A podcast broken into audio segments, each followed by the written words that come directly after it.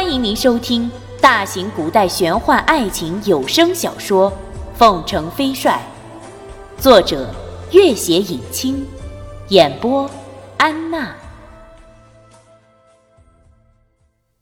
第十七集。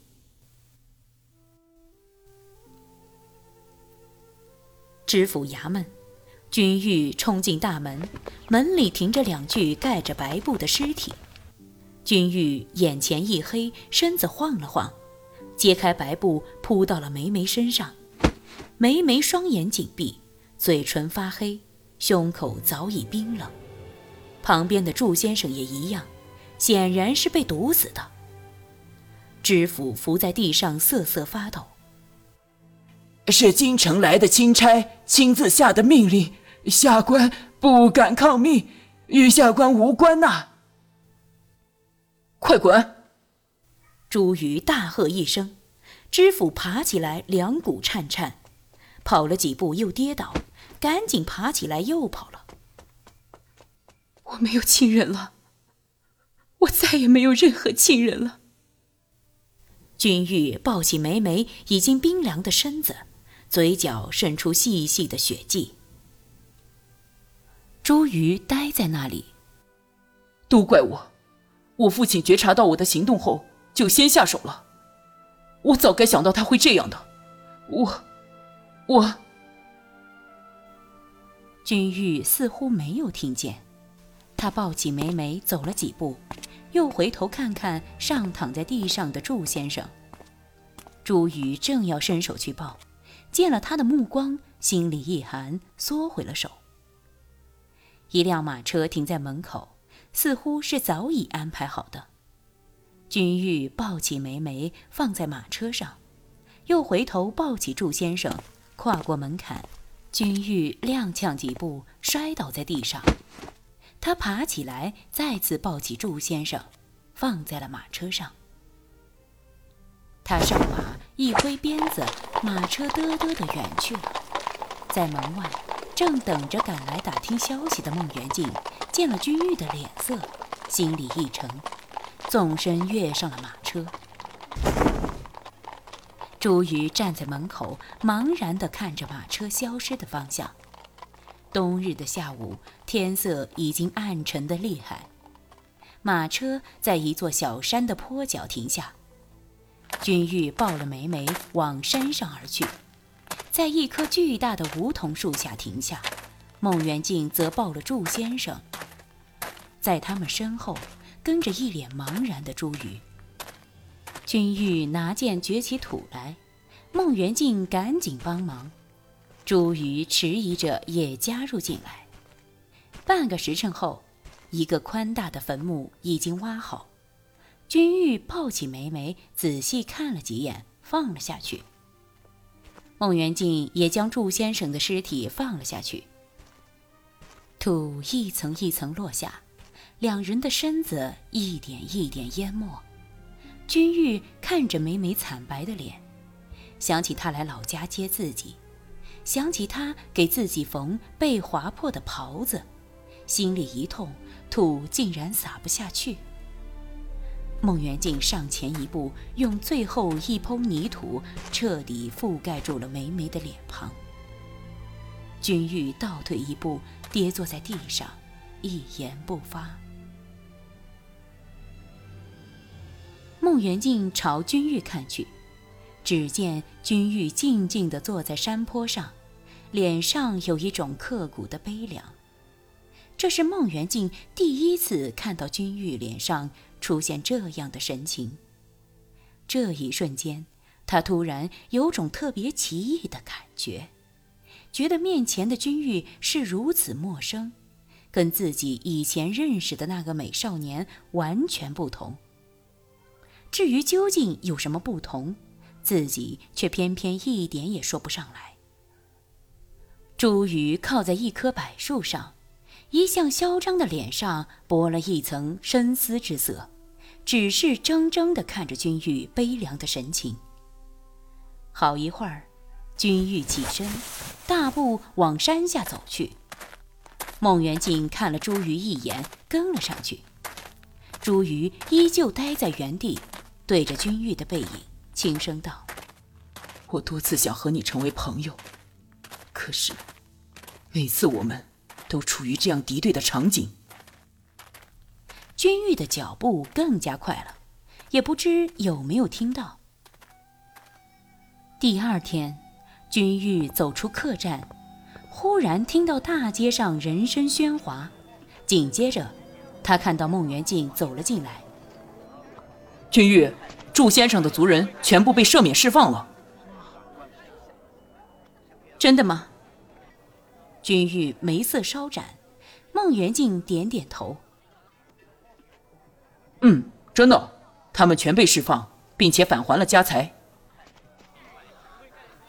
君玉靠在门口，松了口气，忽见一匹瘦马往客栈方向跑来，正是小帅。昨日他悲伤迷心，将小帅忘在了扬州府，正想去寻小帅，却已被人送回。送马的人已经走了。只见小帅的背上附着一只新开的腊梅，他取下一看，腊梅上还有一张小小的纸条。君玉，对不起。正是朱瑜的笔迹，他叹息一声：“唉，这次多亏了朱瑜帮忙啊。”朱瑜这小子，总算做了一件大好事。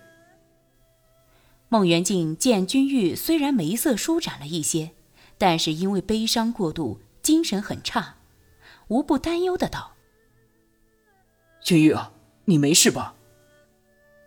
君玉摇摇头。五月，蜀中青城派有场武林大会，举行盟主选举，我舅舅派我把盟主令交给他们。君玉勉强笑笑：“好。”元敬莫非也想去争个盟主？我可没这闲工夫。君玉啊，反正现在休战，你也没什么事情，心情也不好，不如我们一起去蜀中游玩一趟，好不好啊？孟元敬看着他，对这儿时的伙伴有些依依不舍。君玉想想，立刻答应下来。好的。我们一起去游玩一趟也无妨，明日就走吧。我也不想在这里多待了。孟元敬见他答应，大喜过望。一路上我们谈谈说说，也就不寂寞了。哼，今晚你就到我家里去住，明日好一同启程。自从君玉来到扬州，孟元敬已经多次邀请他去自己家里住。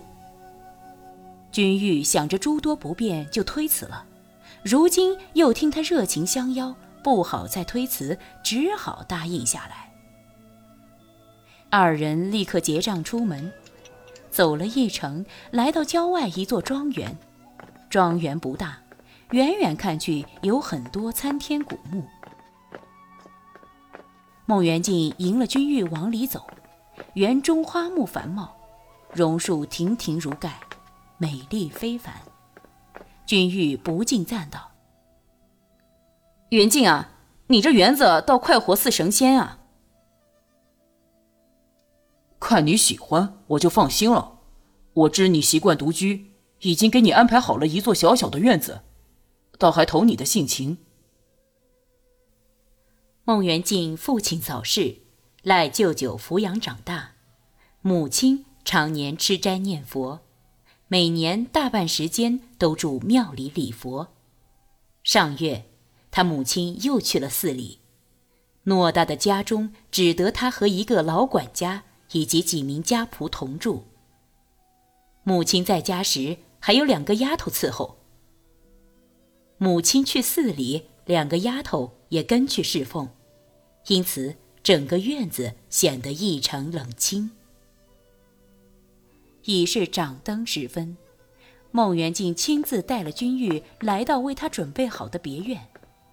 这座小小的别院只有两间屋子，中间有一片不大的花房，周围花木扶粗，情致优雅。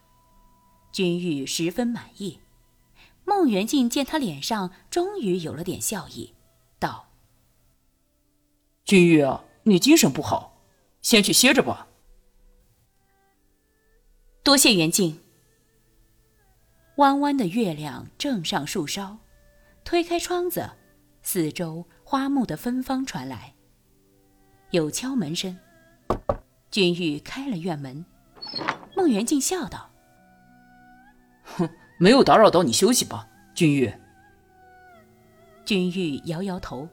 孟元敬拿起桌上的一本书：“君玉啊，你还是保持着书院里的习惯啊。习惯一旦养成了，也是很难改掉的。”孟元敬没有开口。似乎没有听见他在说什么。盈盈的烛光下，君玉双眸如星，珠明玉润，光耀乌宇。孟元敬怔怔地看着他半晌，竟然呆了。元敬，孟元敬猛地惊醒，脸上一红，强笑道：“我，我困了，告辞了。”也不等君玉回答，转身就大步离开了。君玉疑惑地摇了摇头，也不去管他，径自关了院门。君玉从小学的东西、做的事情都是男子该做的，而且从十岁起就开始着男装，多年下来，言谈举止早已没有丝毫女子之态，而且与人交往总是保持着恰当的距离。所以从来也不曾担心自己会有被识破的一天。想起刚才孟元敬的举动，也不由得心里一凛，打定主意，今后更是要小心行事。